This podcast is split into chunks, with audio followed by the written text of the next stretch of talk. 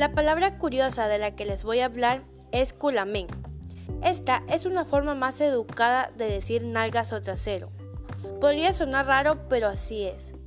Sin duda, esta palabra tuvo un gran recorrido en la historia, ya que al tan solo escucharla pensamos que es vulgar o inapropiado. La palabra culamen tiene otro significado más profundo.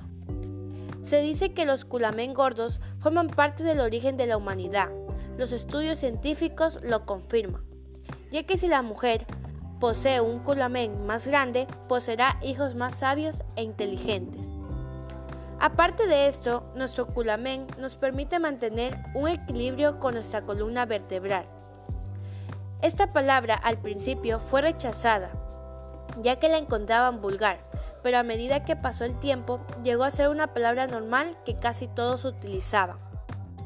No tiene un lugar específico de origen, ya que solo surgió de la curiosidad del ser humano en encontrar nombres para denominar al trasero.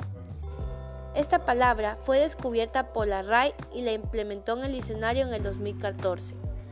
Si bien sabemos, esta palabra fue modificada a la que ahora conocemos, Culamen quedó en el olvido y son pocas las personas que conocen de esta palabra.